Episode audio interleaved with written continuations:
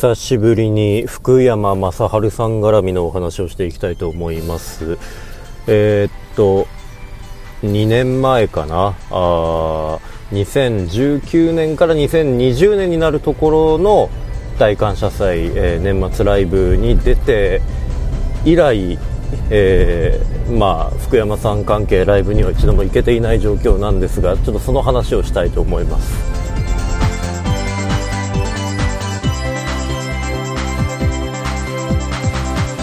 西暦2022年1月6日木曜日、えー、午後1時16分くらい収録のテクノロジートークステーション第1258回目おはようございます。テクノでございますけれども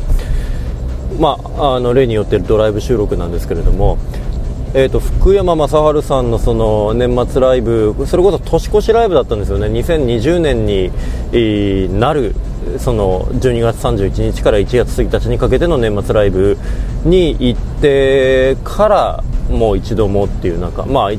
今ちょうどツアーが、ね、行われているところで2020から2021にかけてっていうことで今ちょうど行われているところで、まあ、僕はファンクラブ会員なので、まあ、そのファンクラブで、ね、その先行で、えー、チケット受付が抽選がね、えー、受け付けられていたんですがちょっとそれの絡みの話をちょっとしようかなと僕の悪いところが非常に悪い方向に作用しちゃったのでちょっとその話をします。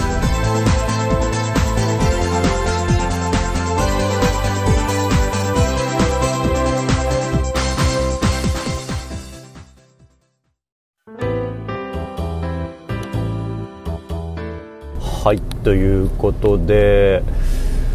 あの悪いっていうのは何かっていうと実はファンクラブのその選考があったにもかかわらずまあ後にすりゃいいだろうとギリギリでもいいだろうと、まあ、今じゃなくていいだろうということで、えー、後回し後回しにしてたら締め切りすぎちゃったっていう、そういうことで、結局、そのファンクラブの選考での受付ができないまま終わってしまったっていうことで、まあ、まず一番最初にへこんだのは、まあ一番最初もクソもないですけど、僕です。僕以外の誰もへこんでないですけどね。マジかっていう感じではあったので、ちょっと残念な気持ちではあったっていうところですね。はい。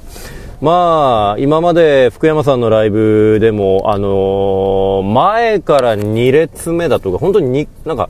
こう、画面を見るより肉眼で見た方が見やすいぐらいの、それぐらいの近さで、えー、ライブを見れたこともありましたから年末のね感謝祭のいつだったかの話ですけどまあなのでまあねファンクラブで特にまあ通えば通うほどというかやっぱ比較的いい席が取れる傾向にはあったのではい。特に1人で行った時に関してはかなり良かったかなっていう感じですね。以前えっ、ー、と、カラーデイズの若さんと一緒に行った時もう僕ねそのライブの会場ではいやーちょっと遠いなとかって言ったけど今思えばやっぱそんなに悪くなかったしその何ていうかこう歌いながら歩く通路みたいなところがあってそこには近かったのでまあ顔ははっきり見えるような位置ではあったんですよね。はい。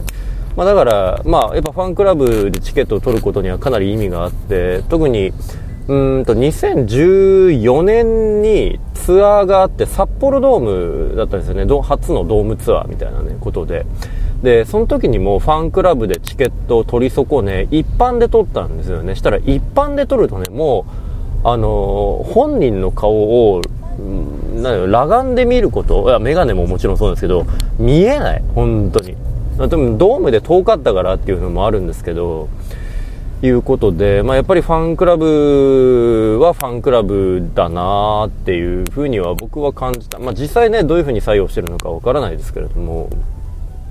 まあ、ということで、まあ、残念ながらファンクラブでのチケット取れなかったんですが、実は、ファンクラブと一般のチケットのね、選考の間に、ファンクラブと一般の間に実は、あの、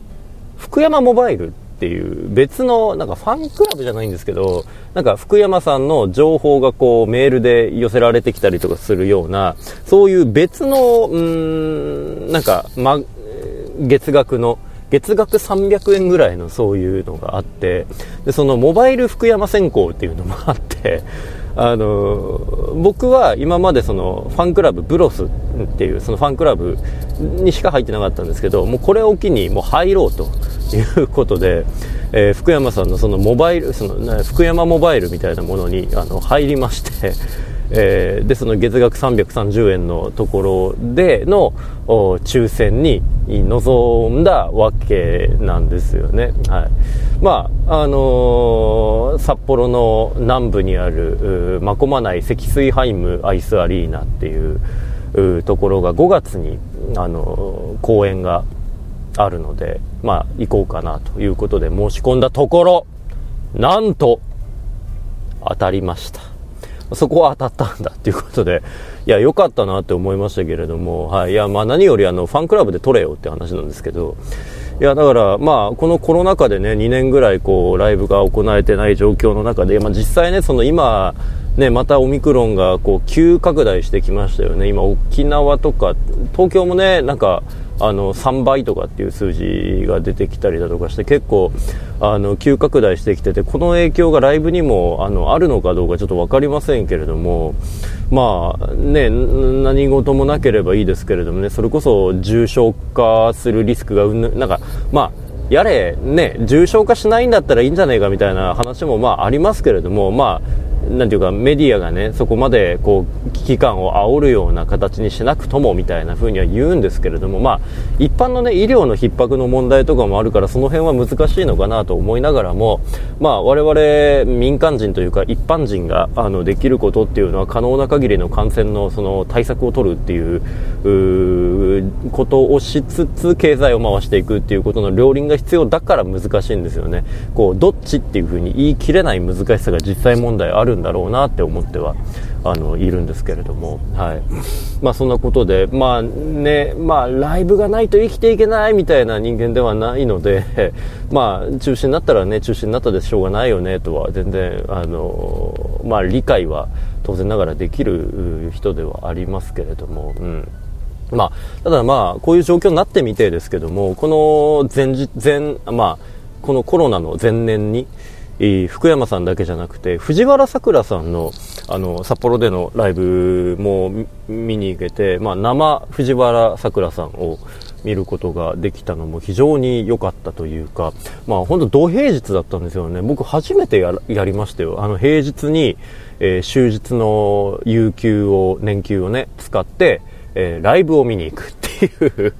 あの、まあ、実際ね、いなくはないし、まあ、年次有給休暇は権利だから、まあ、その平日のね、仕事の、まあ、なんというか、その埋め合わせというか、代替というか、えー、代わりの人というか、まあ、っていうのをちゃんと調整さえして、年給取れる体制さえちゃんと作れば、まあ僕も他の職員の方もそうですけど、全然プライベートな理由で有給取って構わないというか、普通そうなんですよね。休む権利はあるから休む代わりにちゃんと調整しようねっていうそそういうもんだとは確かに思うので、はい。まあ、ということで、えーまあ、福山さんのその5月のそのまこまない積水ハイムアイスアリーナの、えーまあ、チケットがあ当たったので、まあ、何事もなければ5月には行きたいなというふうには思って、えー、おりますけれども。はいまあね、なかなか楽しみですけど、どうなるんでしょうね、そのまあ、僕は普段からねこう声を出したりするようなこうライブ中にねっていうタイプではないんで全然なんか福山さんのライブだとマシャーって叫びますけど僕はあんまりそれは普通はしないので、はい、まあ静かにねこう声を出さずに見ましょうっていう空気が違和感あるように僕がね感じるのかなんかむしろその方がね周りも誰も喋んないから見やすいっていう風に思うのかなんかその辺も結構こう雰囲気の違いが楽しめればいいかなという風に思っております、まあ、あの約半年後の話ではありますけれどもそこを楽しみに生きていければと思います、まあ、また近づいたら、えー、セットリスト予想とかやっていきたいと思います。はい気をつけお疲れ様でした。